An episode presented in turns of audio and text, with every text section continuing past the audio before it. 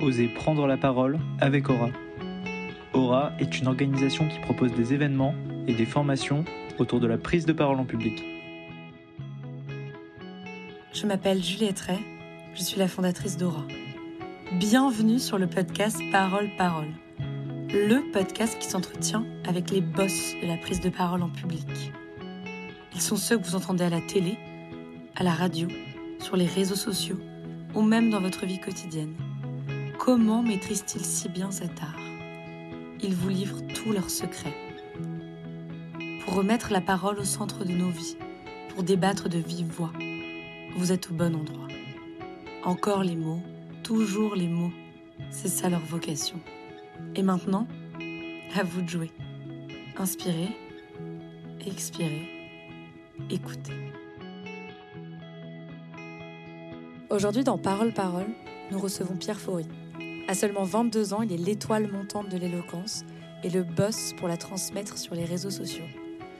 Comme la plupart de nos auditeurs, j'ai rencontré virtuellement Pierre grâce aux nombreuses vidéos diffusées sur les réseaux sociaux de ses concours d'éloquence. Étudiant à HEC, près du public au dernier concours d'éloquence de l'atelier La langue française, il a su conquérir les cœurs du grand public grâce à un phrasé unique. Bonjour Pierre. Bonjour Juliette. Des choses à rajouter sur cette introduction? Non, elle est complète, exhaustive, parfaite, très flatteuse d'ailleurs. Merci. On connaît de toi du coup quelques références grâce à tes discours, quelques inspirations que l'on suppose, mais en fait on ignore aussi tout de toi. Comment ce goût euh, pour la prise de parole il est arrivé dans ta vie? En fait, par une succession de hasards.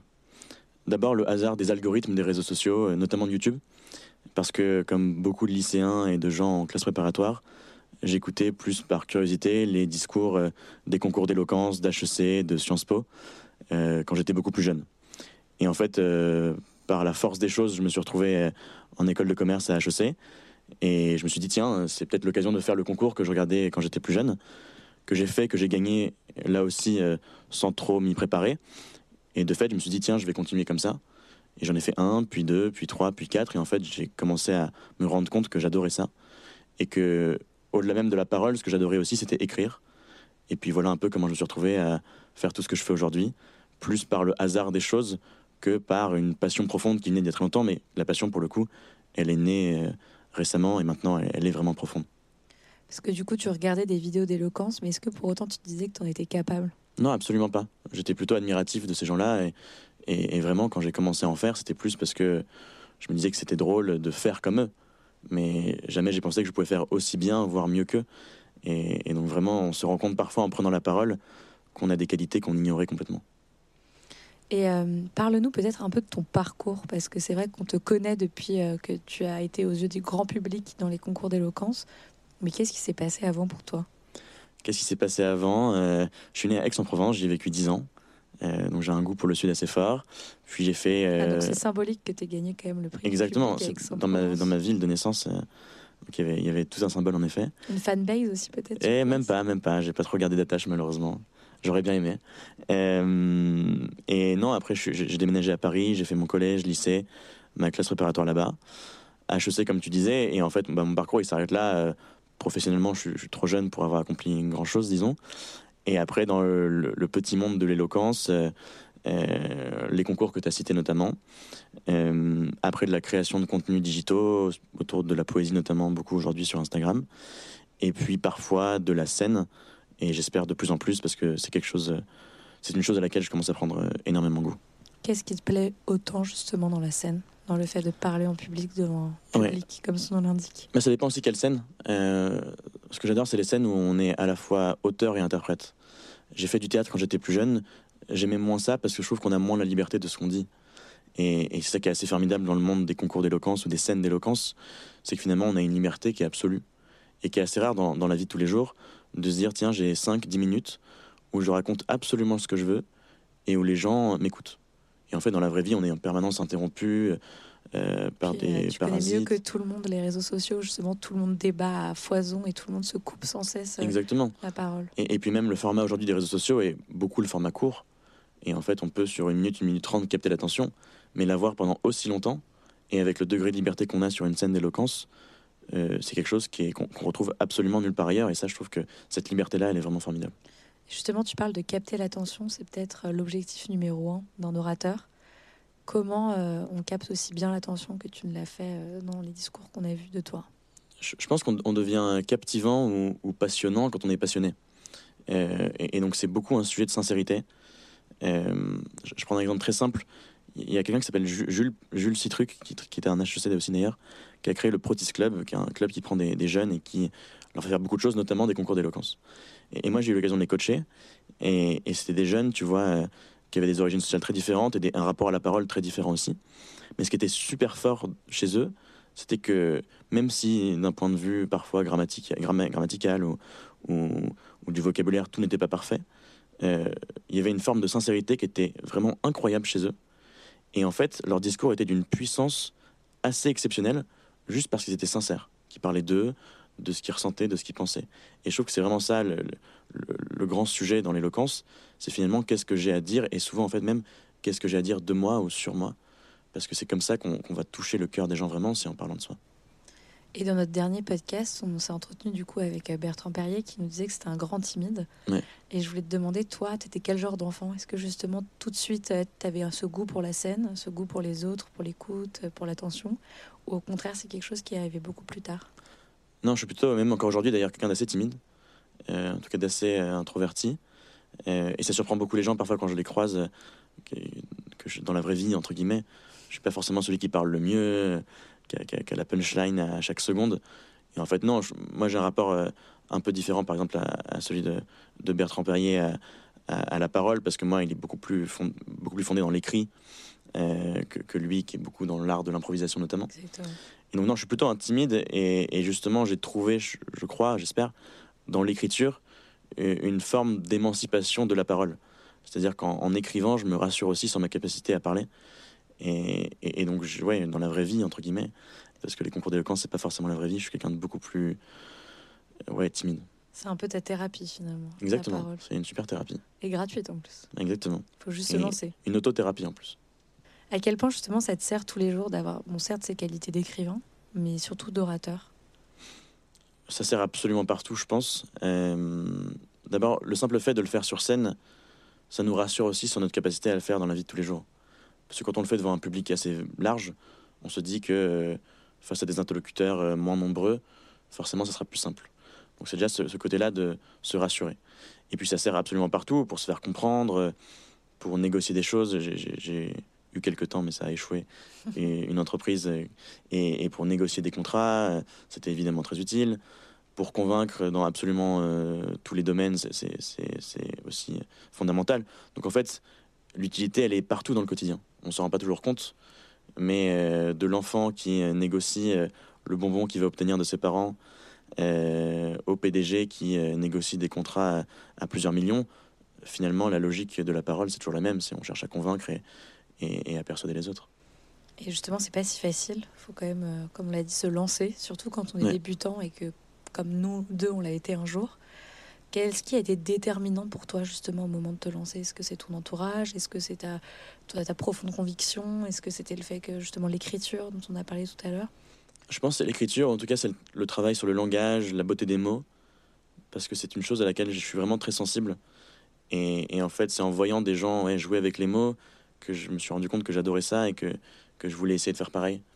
Et, donc ouais, moi les éléments qui m'ont vraiment donné confiance, c'était ça, c'était les mots, leur beauté, leur poésie. Et, je me suis dit que finalement, c'était un style qu'on voyait un peu moins.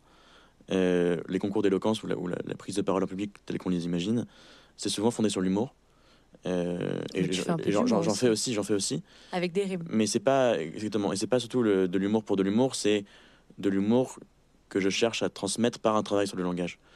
Euh, et typiquement, j'évite les blagues un peu grasses et ce genre de choses parce que c'est pas du tout ma, vision de la chose, qui est une vision parmi d'autres évidemment. Mais en tout cas, c'est ce rapport aux mots à leur son et à leur sens qui pour moi est, le plus fantastique dans, les concours ou dans les scènes d'éloquence que je fais. Donc on va dire que tu as eu un parcours très personnalisé, enfin très propre à, ta personne. Mais justement, si tu devais un peu le généraliser et donner peut-être trois étapes à suivre pour quelqu'un qui voudrait se lancer, qu'est-ce que tu lui conseillerais? Oui, bah, il y a d'abord un sujet, de, on en parlait à l'instant, d'authenticité. C'est finalement creuser un peu en soi et, se demander qu'est-ce que j'ai à dire de moi, sur moi, qu'est-ce que j'ai envie de raconter.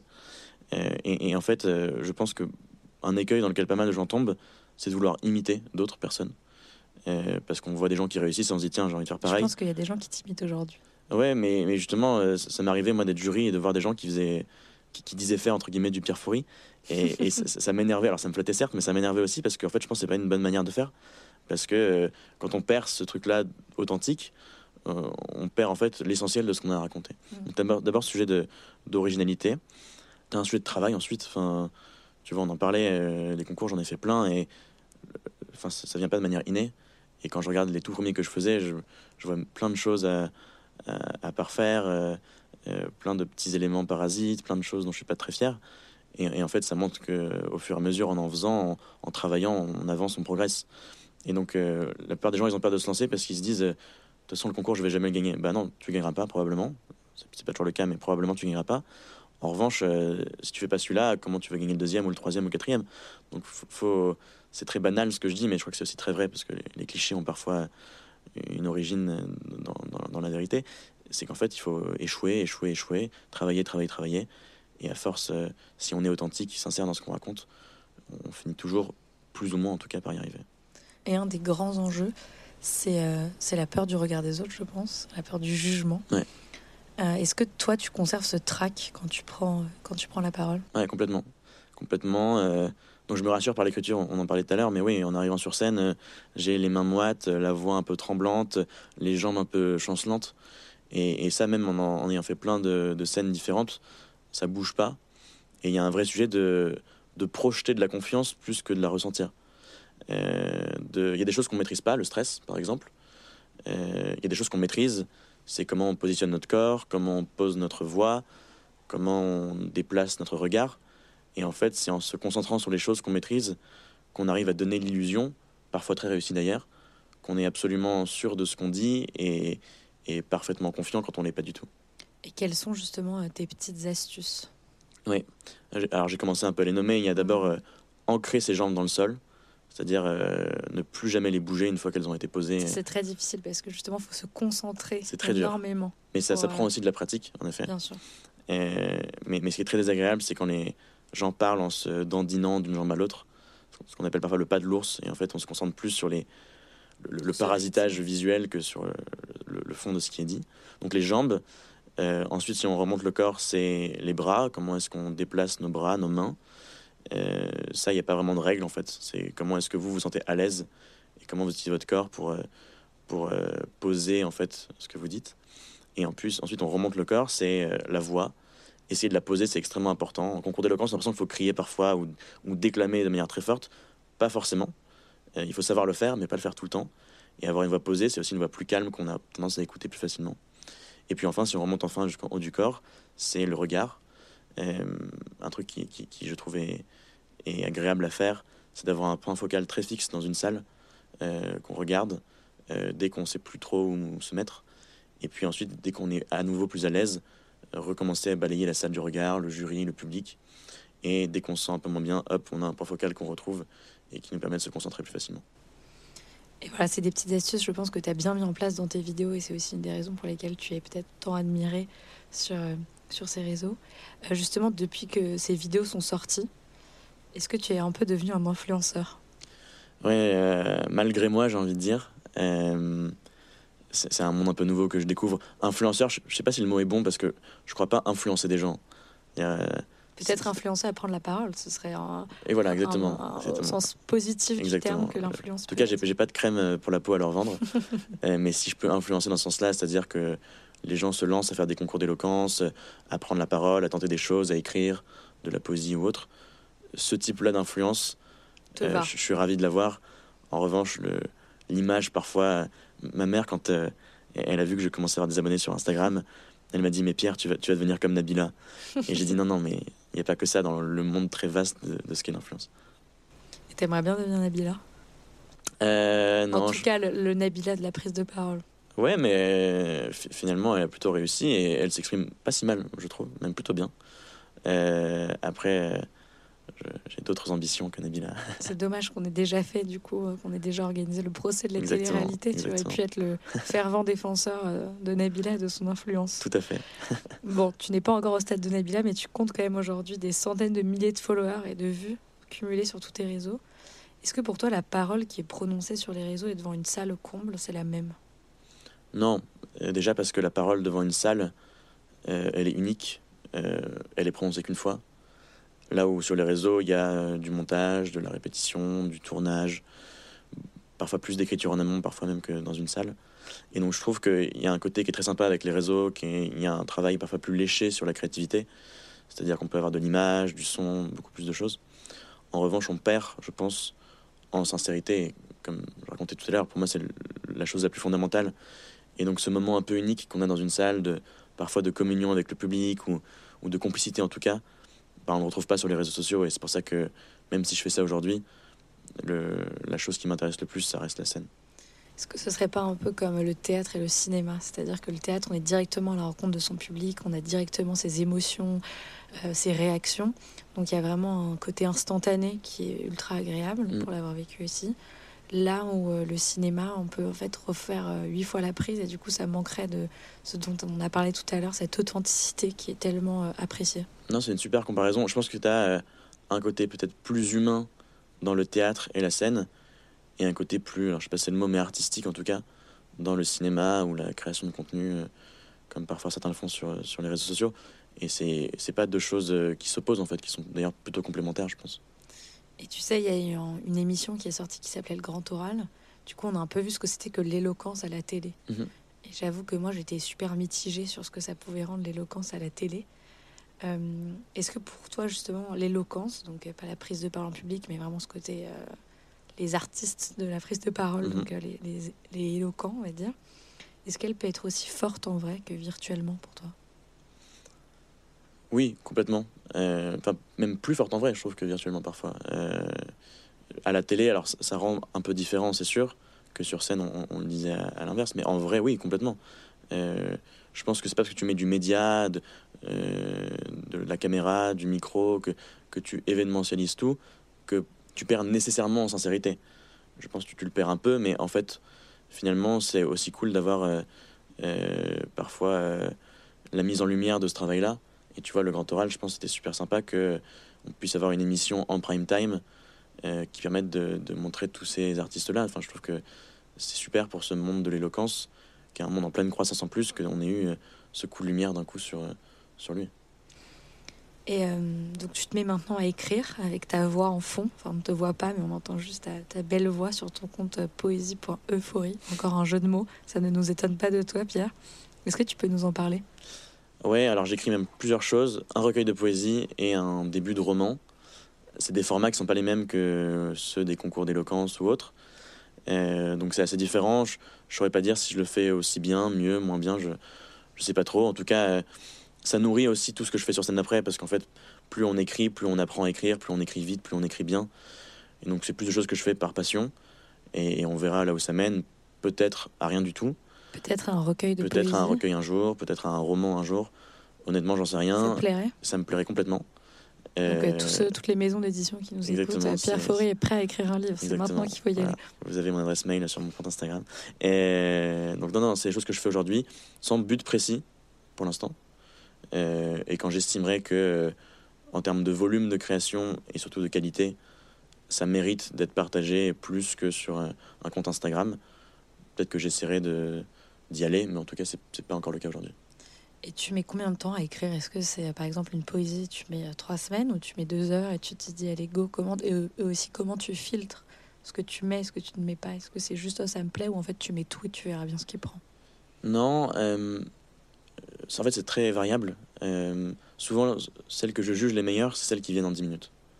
Parce que quand tu es euh, dans ce moment où tu écris et les mots viennent quasiment tout seuls, euh, ce qu'on appelle parfois un état de flow, c'est très rare que ces choses-là soient très mauvaises.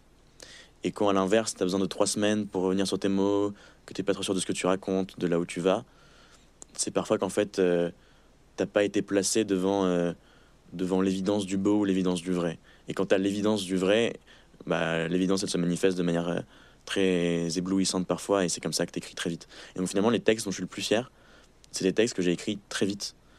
Et ceux dont je suis le moins fier, c'est des textes qui m'ont pris beaucoup de temps. Et en fait, parfois, le, la longueur du travail ne préjuge absolument pas de sa qualité. De temps en temps, le temps n'est pas notre, notre meilleur ami. Exactement. En effet. Et euh, du coup, justement, on parlait de réseau. Donc, sur ces réseaux, on a le sentiment que tout a tout le temps marché pour toi et qu'en fait, euh, ce n'est qu'un enchaînement de réussites et de victoires et qu'en fait, après avoir gagné X concours, euh, ça y est, tu, du jour au lendemain, tu, tu as des milliers d'abonnés. Est-ce que tu peux nous parler aussi de ce qui t'a blessé, de ce qui t'a rendu triste, de ce qui, des échecs en fait, de ce qui, de, de tout l'envers du décor en fait? Ouais. Alors des échecs, il y en a plein. Et, euh, déjà, tu as des échecs personnels que tout le monde connaît, tu vois. Mais l'avantage quand on écrit, ou quand on fait des concours d'éloquence, c'est que toutes ces micro-déceptions, voire macro-déceptions euh, de la vie, des ruptures, des amitiés qui se cassent, euh, des projets qui fonctionnent pas comme on veut, sont en fait de la matière. Euh, je, je parlais avec un, un autre créateur qui s'appelle William Bordansin, qui, qui fait aussi beaucoup de poésie sur Instagram. Et il disait c'est super parce qu'en fait, même quand il m'arrive des choses horribles, bah, parfois c'est de la matière à, à créer. Et euh, les ruptures ont été des moments super d'un point de vue créatif. Ouais, Est-ce que justement, c'est pas quand on est au fond du trou qu'on est le plus inspiré? Si, exactement. Euh, exactement. Bah, quand on est au fond du trou, on a deux choix c'est soit on creuse, soit on remonte. Et je trouve que les mots sont une bonne euh, corde pour essayer de, de sortir du trou. Et après, des échecs, euh, même dans le monde de l'éloquence, tu vois, on a l'impression que ah là là, il gagne les concours. Non, j'en ai perdu plein aussi. Et- mais il y en a que je suis content d'avoir perdu, notamment euh, celui à Aix dont on parlait tout à l'heure. Le premier, la première. Exactement. J'ai perdu en finale. Et en fait, si j'avais gagné, j'aurais pas pu le refaire. Euh, et le fait d'avoir perdu m'a permis de le refaire. Et c'est la fois d'après où euh, j'ai fait le discours qui, je pense, est mon meilleur. En tout cas, celui dont je suis le plus fier. Qui aussi est celui qui a le plus marché et qui m'a permis d'a- d'avoir la communauté que, que, que j'ai aujourd'hui sur Instagram notamment. C'est gouverner, ce n'est pas faire quoi. Exactement. Et donc finalement, euh, le fait d'avoir perdu euh, a été plus une chance parce que ça m'a permis de, me- de- de le refaire une deuxième fois, une deuxième fois, ouais. Et, et c'est cette fois-là où ça a le mieux marché. Donc parfois, euh, c'est alors c'est très facile de dire ça comme ça, hein, mais toutes ces déceptions, tous ces échecs-là, ils sont toujours la matière de quelque chose. La question, c'est la matière de quoi? Et bah, c'est comme des matériaux, on en a plein, on a de l'acier, euh, du béton, et, et toutes ces déceptions-là, euh, elles sont plein de matériaux, et la question, c'est qu'est-ce qu'on construit avec? Et jusqu'ici, j'ai eu la chance de pouvoir construire que des choses dont je suis assez content. On verra si ça continue. Donc, euh, pour ceux qui nous écoutent, tu as donc présenté deux fois le concours de l'atelier de la langue française. Ouais. Une première fois sur le sujet des parents, il me semble, et la deux- où donc tu as perdu en finale. Exactement. Et la deuxième fois où tu as gagné le prix du public euh, sur euh, Gouverner, ce n'est pas faire croire. Quelle leçon t'as appris entre les deux en fait? Qu'est-ce qui a permis peut-être qu'est-ce voilà, que tu tires de tout ça? Pourquoi aujourd'hui tu te dis que tu avais peut-être perdu le premier mais en fait que tu as gagné le deuxième? Alors déjà, j'avais une chance, c'est que celui qui m'avait battu l'année d'avant ne pouvait pas revenir. Donc, Alexis, euh, qui se reconnaîtra, qui est un, un orateur assez formidable. Donc déjà, j'avais cette chance-là. Et euh, après, il y y, a parfois les enjeux de sujet. On est plus ou moins touché par un sujet ou un autre. Donc, tu as de l'aléa, tu as les enjeux de jury. Les concours d'éloquence, souvent, euh, si le jury change, le gagnant change. Donc, le fait de gagner n'est peut-être pas le- la, la chose la plus fondamentale. Par contre, je pense qu'il y a, peut-être plus de maturité dans l'écriture du, du deuxième. Et ça, bah, c'est l'âge aussi. C'est le fait de, d'avancer, de vivre des choses différentes qui fait que, qu'on a aussi plus de choses à raconter. Donc, c'est plus aussi la, la progression dans la maturité et l'écriture et des aléas de type jury ou autre qui ont fait la différence que des grands enseignements que j'aurais pu recevoir à droite ou à gauche. Pour le coup, ce qui n'a pas changé pour moi entre les deux concours, on va dire, c'est ton style, tout simplement, parce que c'est vrai que tu as un style bien à toi, Euh, un rythme, un phrasé. Je pense que c'est aussi d'ailleurs pour ce- ça, pour justement ce, ce style que tu séduis aussi bien les gens. Comment on trouve son style? C'est une super question. Je, je vais, je nuancer un, un- un point que j'ai fait tout à l'heure où je disais, je disais, euh, faut pas copier les gens. Et en effet, faut pas les copier. En revanche, il y a aucun problème à s'en inspirer. Et, en fait, je pense qu'un un bon créateur, c'est quelqu'un qui sait être pas que la somme de ses inspirations, euh, pas que la fusion de ses inspirations, mais qui sait cristalliser quelque chose à partir de ses inspirations et ensuite y ajouter une patte personnelle. Et moi, il y a plein de gens euh, qui, m'inspirent beaucoup et, où j'ai pris à droite à gauche des choses que j'aimais bien et ensuite que j'ai euh, fusionné ensemble en ajoutant quelque chose de plus personnel qui est ma sincérité, qui est euh, les jeux de mots plus ou moins réussis et, plus ou moins originaux parfois. Et, en fait, c'est ça, il n'y a pas de mal à s'inspirer des gens, faut juste pas chercher à les copier. Et c'est en fait se dire, tiens, j'aime beaucoup ce que cette personne fait. La question qu'il faut se poser, c'est pourquoi est-ce que j'aime ça? Et une fois qu'on a compris ce pourquoi-là, c'est comment j'adapte ça à ce que moi je suis, à ce que moi j'ai envie de faire. Mais, mais en tout cas, ouais, je suis aussi vraiment inspiré par plein de gens. Et ce style que, que, que, que j'ai construit, il vient aussi de plein de dizaines d'inspirations qui ensuite ont fait écho en moi et c'est cet écho-là qui, qui donne ton style. Mais, mais des styles, il y en a plein et juste, faut, faut pas se dire que, Faut juste trouver le sien. que parce qu'il y a dans les concours d'éloquence un style dominant, récurrent, qu'on doit absolument avoir celui-ci pour gagner un concours, ce que c'est pas du tout vrai. Bah, de tous les candidats que j'ai vus moi dans les concours d'éloquence, c'est souvent quand c'était eux-mêmes qui remportaient, parce que Bien comme sûr. tu dis, c'est vraiment cette sincérité, cette authenticité qui est méga visible. Là où tous les copieurs sont des gens qui souvent se font baser parce que souvent quand on copie, on copie mal parce que c'est tellement propre à quelqu'un euh, le style. Et, et surtout, il y a un enjeu dans les concours de, de différenciation. Quand, quand on voit 40, 50 candidats dans un premier tour, à la fin, le jury se demande euh, qui, qui est-ce que j'ai retenu comme personnalité, comme personne. Et en fait, si tout le monde se ressemble, bah, les deux ou trois qui ont fait un truc beaucoup plus original, beaucoup plus sincère, forcément, c'est de eux dont on se souvient. Justement, tu parlais de tes inspirations et tu nous as finalement pas donné de nom. Quelles ont été tes inspirations, Pierre? Il y en a plein d'époques très différentes, de registres très Et différents. pourquoi ta mère en premier? Pourquoi ma mère? Tu parlais de ta mère tout à Ah l'heure. Ouais, ouais, alors je sais pas si c'est la première des inspirations. Ah, sur le plan personnel, oui, complètement. Dans la vie de tous les jours, complètement. Dans l'écriture, pas forcément. Euh, moi, il y a Edouard Baird, évidemment, ce côté, euh, la verve, le travail des mots, la poésie. Euh, donc, Edouard Baird. Il y a Stéphane de Groot pour les jeux de mots, les paronomases, qui est sa figure de style qu'il maîtrise le mieux. Il y a dans le rap des inspirations, Necfeu, parce que c'est la paronomase aussi tout le temps, qui a une très belle plume. Euh, Il y a Raymond DeVos, évidemment. Euh, et tu vois, c'est plein d'époques, plein de registres très Mm. différents. Tu t'es inspiré un peu de tout et tu as créé Pierre Faury. Et ouais, ouais, exactement. euh, et exactement. ouais. Justement, ma question, c'était euh, de toutes ces inspirations sont nées aussi des discours. Euh, donc, si tu ne devais en retenir qu'un, ce serait gouverner, ce n'est pas faire croire? Pas forcément. C'est celui dont je suis le plus fier et dont j'estime que la qualité est, est- est la plus forte. Mais en termes de d'écho personnel, je pense que le premier un peu euh, difficile que j'ai fait, qui était celui d'HEC en 2021, Mhm. au concours d'éloquence d'HEC. Parce que c'est le, le sujet, c'était euh, en toute chose, il faut euh, anticiper la fin. Et, et je trouvais que c'était déjà un très beau sujet. Et en fait, c'est le premier vraiment que j'ai fait devant une salle pleine, avec un peu de pression, un peu d'anxiété. Et, et de fait, il a une place un peu particulière dans mon cœur parce que, bah, comme toutes les premières fois, euh, on retrouve jamais cette sensation-là vraiment après, de nouveauté, de découverte de quelque chose de complètement différent. Donc c'est peut-être celui-là que j'ai le plus en tête hein, et en mémoire. Et c'est quoi pour toi le moment clé d'un discours? Justement, est-ce que tu choisis ce discours-là spécialement parce qu'il y a eu un moment où tu t'es dit il y a quelque chose qui a où tout a basculé?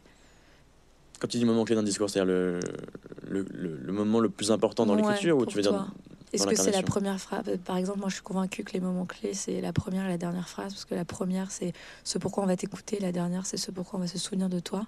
Mais peut-être qu'on n'est pas du même avis, donc je suis. Non, non, on, est- on est, oui. on est plutôt du même avis justement. Euh, la première, moi j'aurais quand même plutôt dit la dernière, Euh, parce que la vie des gens se forme aussi par ce biais de, de, de considérer la dernière chose qu'on a entendue ou vue. Donc la dernière est vraiment très importante. Moi j'aime bien les discours où la dernière phrase fait écho à la première, et on a cette impression que. Que, que- exactement de, de cyclicité et, et- et aussi parfois l'impression complètement fausse parfois qu'il y a eu un fil directeur profond au discours. Et des discours parfois un peu ratés euh, mais où euh, il y a une fin très harmonieuse qui fait écho à un début. On se dit ah tiens finalement tout était pensé depuis le début pour euh, aller dans cette direction là ce qui n'est pas toujours le cas d'ailleurs mais, mais je trouve que ces fins là sont très agréables quand elles montrent que finalement euh, tout était pensé ou pour qu'il y ait une forme de logique interne au discours. On parlait tout à l'heure de l'humour, quel point ça pouvait être important dans un discours et à quel point toi, ce n'était pas peut-être ta première arme, mais une parmi tant d'autres. Mais quand même, je trouve que tu joues avec les mots euh, autant avec les rires. Pourtant, c'est pourquoi c'est important pour toi de, de faire rire, de susciter. euh, Parce que je pense qu'il y, a des- sourire. il y a des choses qu'on va aller chercher en termes d'émotion qui sont trop complexes à aller chercher immédiatement. Euh, je pense que c'est beaucoup plus dur, par exemple, de faire pleurer ou en tout cas émouvoir profondément avec de la tristesse qu'avec du rire. Et, en fait, pour accéder à cette porte-là, il faut d'abord euh, prendre la porte d'entrée de l'immeuble, si tu veux. On ne rentre pas immédiatement dans la chambre. On passe par euh, l'immeuble, puis euh, la porte de l'appartement. Et le rire, je pense que c'est une bonne porte d'entrée pour créer un ethos et une complicité avec le public beaucoup plus forte. Et ce qui fait quand on va se livrer sur des degrés d'intimité beaucoup plus profonds, on, on aura déjà noué la relation avec le public. Et donc je pense que le rire, c'est une super porte d'entrée, mais que euh, en termes de niveau de sincérité, il n'est pas suffisant. mais il est indispensable pour pénétrer un peu le cœur des gens. Et, c'est à partir du moment où on l'a pénétré qu'on peut vraiment euh, aller chercher des émotions beaucoup plus fortes et, intimes. Parfois, tu suscites le rire, parfois plutôt justement ce caractère peut-être mélancolique. euh, et justement, je pense que c'est ce pourquoi un internaute t'a suggéré sur YouTube de faire du slam. Est-ce que tu penses qu'il faut faire du... faut que tu fasses du slam? Ouais, bah tu sais, la, la frontière entre le, le slam et le concours d'éloquence, parfois, euh, Très mince. elle est très mince. Euh, donc, ouais, ouais, complètement. D'ailleurs, je sais pas tout à fait si parfois ce que je fais euh, de, de poésie en voix off sur Instagram, c'est pas plus du slam que, que de la poésie ou, ou du slam que de l'éloquence, tu vois. Donc, ouais, ouais, complètement. on me le suggère souvent. Et C'est la prochaine étape, mais assumée. Peut-être, Ça y est, exactement. Pierre Faury se lance dans le slam. je me dirais que je suis slammer bientôt, peut-être. On va conclure ce podcast euh, sur la question que je pose euh, jusqu'à présent à tous nos intervenants, on va dire. Quelle question on t'a jamais posée à laquelle tu aurais aimé répondre? On m'a jamais demandé quel est le sujet que j'aurais le plus aimé traiter ou que j'aimerais le plus traiter. Alors, Pierre Faury, c'est quoi le sujet que tu aimerais le plus traiter? Et bah justement, en fait, c'est aussi parce que j'ai pas la réponse qu'on me pose pas la question. Et en fait, justement, je crois que c'est assez drôle parce que les sujets qu'on traite, déjà, ils nous viennent par des expériences de vie. Et, et je suis dans la période où euh, je suis rentré d'un voyage très long de six mois en Amérique, où j'ai eu plein d'expériences de vie, donc plein de choses à raconter. Et je suis dans la période où j'ai le moins de choses à raconter aujourd'hui parce que je vis moins de choses, un retour à une vie entre guillemets plus normale à Paris. Et donc en fait, euh, le sujet que j'aimerais traiter, c'est bah, parfois l'incapacité à traiter tout sujet. Et tu vas en parler de mélancolie, bah, c'est ce truc-là de, en fait, quand on a vécu de très belles choses et qu'on revient à la norme, c'est la déception un peu de retrouver la vie quotidienne. Et peut-être que c'est un sujet que je traiterai d'ailleurs, je sais pas. C'est l'incapacité finalement à, trouver de l'inspiration dans la vie, euh, qui, est, un sujet très mélancolique puisqu'on parlait de mélancolie. Donc euh, pourquoi pas pour un prochain texte. En tout cas, merci de bouleverser euh, nos quotidiens avec tes petites vidéos inspirantes et parfois mélancoliques et parfois drôles. Avec plaisir. Merci beaucoup, Pierre, euh, Merci, pour ce podcast. C'était trop chouette. Merci à toi.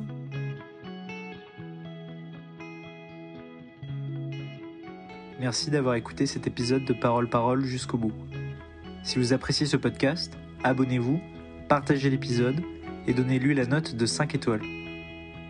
Ce podcast vous a été proposé par Aura. Pour en apprendre plus sur nous et nos offres de formation, consultez notre site auraeloquence.com. À bientôt pour un nouvel épisode de Parole Parole.